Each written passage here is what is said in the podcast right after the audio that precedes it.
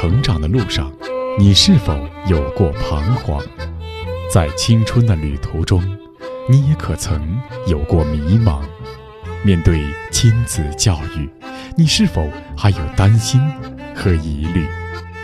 一起关注成长你我他，让生命与智慧一同成长。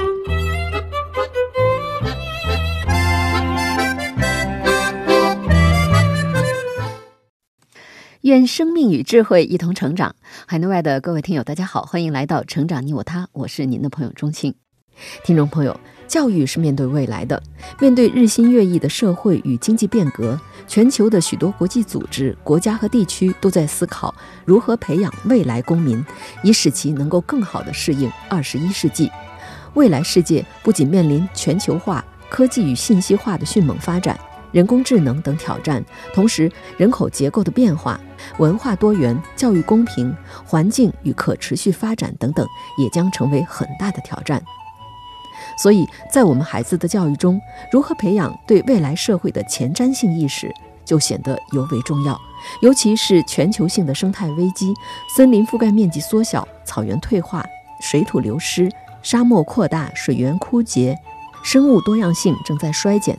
物种种群退化甚至灭绝等等现象，那么我们的孩子该如何思考？这到底是什么原因导致的？又该如何应对呢？上期节目我们聆听了资深媒体人周璐所写的《我用阅读教育孩子》一书，那么今天我们就继续来聆听第五章的第二篇：爱读书的孩子同样爱上了地球。播讲时代。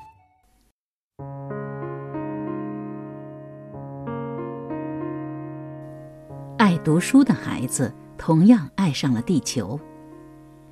北京中嘉华人学校五年级的学生托尼，中文名叫赵成谦，是微信公众号“动物公寓”的创办人兼主编。他是一个活泼机灵的小伙子，眼神闪亮，举手投足间透着一股淘气劲儿。可一说起他的动物们，他立刻变得神情严肃，滔滔不绝。微信公众号“动物公寓”。二零一七年二月六日创办，截至二零一八年五月，共发文二百七十三篇。打开动物公寓，仿佛走进了一个动物园。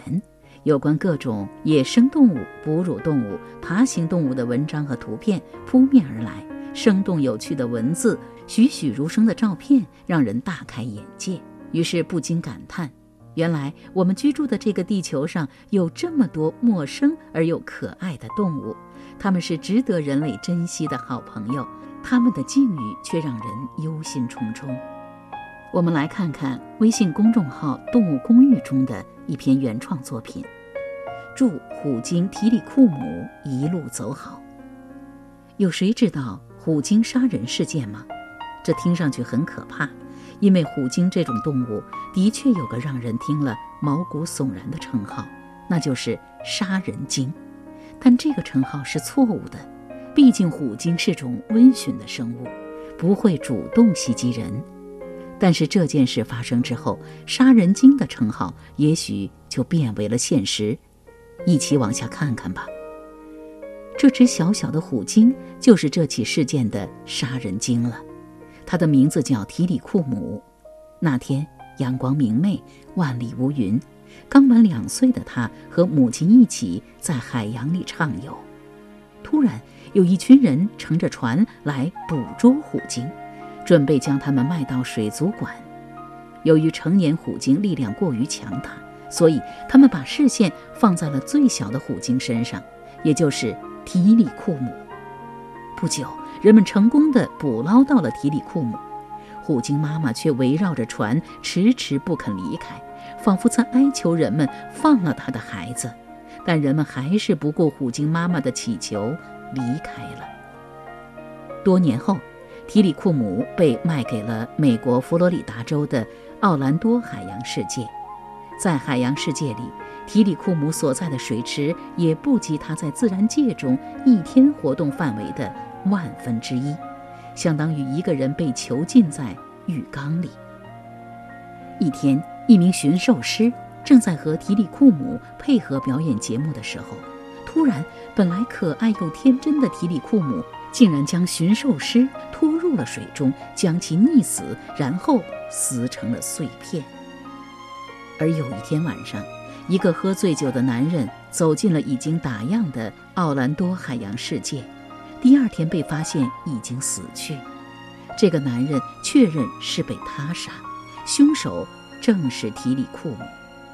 连续两次杀人的提里库姆被放进了一个比之前更小一点的水池，但依然被要求继续表演。有一天，又有一名驯兽师与他配合表演节目。提里库姆又一次将驯兽师拖入水中，然后将其拦腰咬断。但是，奥兰多海洋世界却对此事放任不管。不论是伤人的提里库姆，还是被残忍杀死的员工，他们都抛到脑后，只想挣更多的钱。后来，提里库姆死了，一切都结束了。人们最后将死去的虎鲸提里库姆埋在了当时捕捉他的岸边。就这样，提里库姆的故事结束了。人类将他从亲人那里夺走，他的杀人也许只是一种无言的复仇。请安息，提里库姆。以上是托尼发布在公众号里的文章，祝虎鲸提里库姆一路走好。托尼说自己是一名彻头彻尾的动物保护主义者，动物是人类的朋友，动物如同孟子所说“人之初，性本善”，动物一开始也是本性善良的，不会袭击人类，但是人类却常常滥用权力，对动物赶尽杀绝。我对此深恶痛绝。在这个公众号里，我想呼吁，不要滥杀那些无辜的动物，要善待动物。我们不能在这个地球上为所欲为，每个生命都有其存在的尊严。我们要敬畏每一个生命。热爱的源头，托尼如此热爱动物，溯其源头。他妈妈回忆说，在他不到一岁的时候，自己和他一起看宫西达也的《霸王龙》系列绘本。一岁后，托尼就自己拿着《霸王龙》反反复复地看，并会背其中的很多故事。从那时开始，托尼就迷上了恐龙。托尼则认为，三岁时看纪录片《海洋》，看到海洋是那么美丽，而人类却大肆屠杀海洋动物，所以海洋动物开始报复人类，自己感到非常震撼。从那天开始，他才真正进入动物世界。托尼一岁后开始玩 iPad 上关于恐龙的知识游戏，并由此很早学会了识字。很小就掌握了自己搜索所需信息的能力。在学习初期，妈妈带他去书店帮他选书，后来他便自己选书。他最爱看的是各类百科全书，其中 DK 儿童科学百科全书是他的最爱，如今也成了他查资料的来源。给托尼的童年带来深刻影响的，还有《西顿动物故事》，这是一本短篇动物小说集，讲的是人和动物之间发生的真实故事，是从人性的角度去平等看待动物和人的关系。西顿是一位动物作家，他认为野生动物和人一样是有爱有恨的生灵，他们凭着强烈的本能与自然与人类抗争，一生充满生命的尊严。却总是以悲剧告终。他们扣人心弦的故事，不仅向我们展现了一个充满爱恨情仇的动物世界，也让孩子们获得了不少关于大自然的，尤其是关于动物的丰富知识。托尼说，最近他看完了一套大书《缤纷的生命和生命的未来》，特别想向同学们推荐。这套书的作者是当代达尔文生物学界的老大爱德华·威尔逊。缤纷的生命用优美的语言和严肃的科学态度讲述了地球生命的演化史。在作者笔下，地球是一个充满生机的古老星球。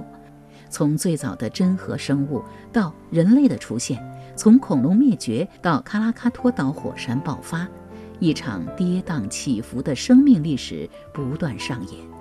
缤纷的生命可以算是美国几十年来最重要的一部环保著作。威尔逊在这本书中第一次提出了生物多样性的概念，他用丰富而详实的案例，证明了人类无法孤独地行走于天地之间，必须与万物共同生存。而在生命的未来中，作者用无比深情的语言，讲述了在全球各角落上演的物种灭绝故事，而人类正径直奔向一个孤独的时代。这些无不说明，正是人类的贪欲、无知与不经意，迫使全球生物走上毁灭之路。托尼说，他的读后感是：人类必须与万物共同生存。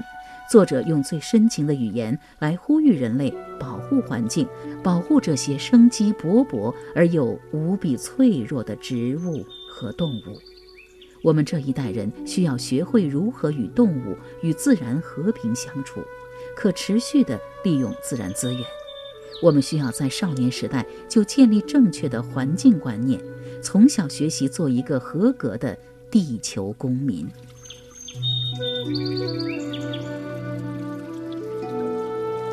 孩子的成长周期与人类社会的认知和发展历程是有点相似的。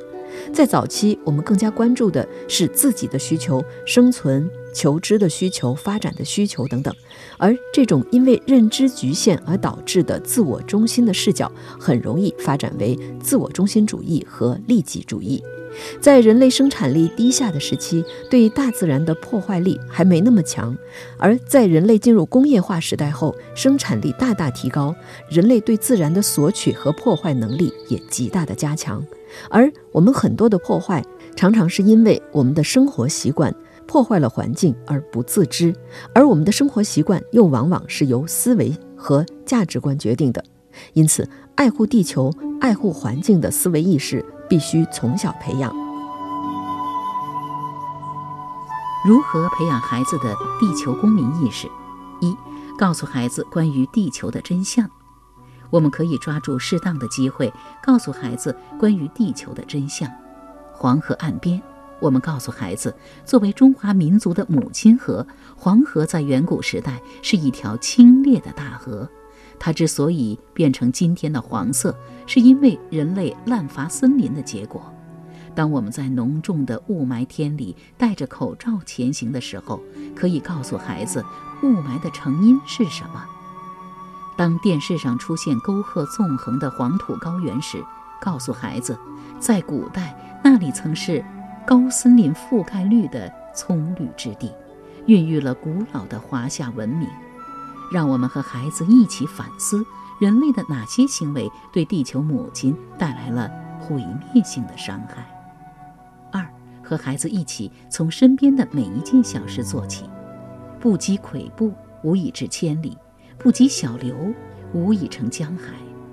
让我们和孩子一起发现和总结出自己每天生活中的不够完善之处，并付诸行动加以改进。例如，节约用水、循环用水，多种花草树木，不使用一次性制品，包括筷子、杯子、塑料袋等，不随便丢垃圾，学会垃圾分类，不浪费纸张。多乘坐公共交通工具，少开私家车。家长该身体力行。三、鼓励孩子做一份有关爱护地球的调研报告。中高年级的同学可以利用课余时间，发现生活中随处可见的环境问题，提出可行的解决方法，做出一份调研报告。这也是提升孩子提出问题。分析问题、解决问题能力的好机会。北京中学高一年级学生于佳悦是一个喜欢养蚯蚓的女孩，一个为环保梦想不断努力的中学生。当他看到小区里一车车的垃圾被搬运清理时，他便开始思考这些垃圾的最终命运。他想，有没有一种简单环保的方法处理这部分比例最高的厨余垃圾呢？生物课上学过的蚯蚓跳进了他的脑海，于佳悦便决定开始做蚯蚓分解生厨余垃圾的实验研究。他在学校成立社团“蚯蚓社”，拉了一帮志同道合的同学和他一起做实验。历经半年多，一份详尽的蚯蚓分解生厨余垃圾的报告终于诞生。二零一七年，于佳悦的报告《爱吃垃圾的蚯蚓》被评选为二零一七联合国中国青少年环境论坛优秀作品。这份报告还得到了联合国环境署官网的关注，他们将这份报告放在官网首页的推荐栏目中。之后，于佳悦和他的团队在假期里忙得不亦乐乎。他们在社区、学校、电视台搞推广、做宣传，向各方人士宣传绿色环保理念。建设动物公寓，托尼告诉我，在我家附近有一条河，河上有个小岛，几乎没人去过。一天，我和朋友找到一艘小船，来到了岛上，发现那里枝繁叶茂，各种花美得超乎想象。我想在那里养一些动物也是蛮不错的，因为。我看到动物园里的大象，除了吃饭睡觉，就是在狭小的空间里转来转去，挺可怜的。本来动物的世界应该是大鱼吃小鱼，小鱼吃虾米，有自己的生态链。动物园把它们的生存规则打破了，把它们分开了，这是很不道德的行为。所以我想，对动物实行放养才是科学的。我开始想做一个动物别墅，又觉得有点太夸张了，还是弄一个动物公寓比较好。我立志，等我以后赚钱了，一定要把这个无人小岛开发成一个动物公寓。为了先给动物们找一个栖身之地，二零一七年寒假，托尼一口气写完了十几篇有关动物的稿子，并向妈妈学习掌握了微信公众号的后台编辑规则，开始了正式推送。动物公寓就这样诞生了。近两年来，他一直坚持每周发布两篇原创稿件。我首先想给读者传达的是，这个世界看起来像一只虫子那么渺小，在很多你不知道的地方，还有很多不为人知的野生动物。也许你仔细观察，在你家的后院里就能够发现一些从未见过的动物。在自然界里，动物，尤其是奇怪的动物，多得超乎你的想象。另外，我还想让人们知道，鹿茸、熊胆、鳄鱼皮这些用动物做成的补品装饰品，是我们绝对要杜绝的。这太不环保了。动物在动物园里被关押成为阶下囚，已经够悲惨。若是再成为人们的材料，更是惨无人道。我希望向人们传递动物的知识，让大家一起保护动物。我知道自己办这个微信公众号，虽然不能改变所有想要伤害动物的人，不能杜绝所有伤害，但是如果我至少能让一百个或两百个读者的心灵发生改变，让他们认识到很多动物是世界上绝无仅有的，而且终有一天会灭绝。我的目的就达到了。现在的盗猎者太坏了，托尼挥了挥拳头，眼中带着怒火。世界过于庞大，我们过于渺小。世界如此残酷，我却无法挽回。但是只要我们齐心协力，相信总有一天，整个世界都会变得生机勃勃。所以加油吧！只有我们的双手才能拯救今天的海洋和天空，只有我们的希望才能够造就明天的世界。就像美国纪录片《地球公民》中所说，这个地球上有三种生命力：自然、动物和人类。我们都是地球公民，愿我们彼此相通，彼此关爱。在茫茫宇宙，地球是一个微不足道的小小颗粒，而对于我们人类，对于地球上所有的生物。赖以生存和唯一的家园就是这个小小的星球，它就像滔天洪水中的一艘诺亚方舟。但愿我们都能养成良好的生活习惯，爱护地球，做一个好的地球公民。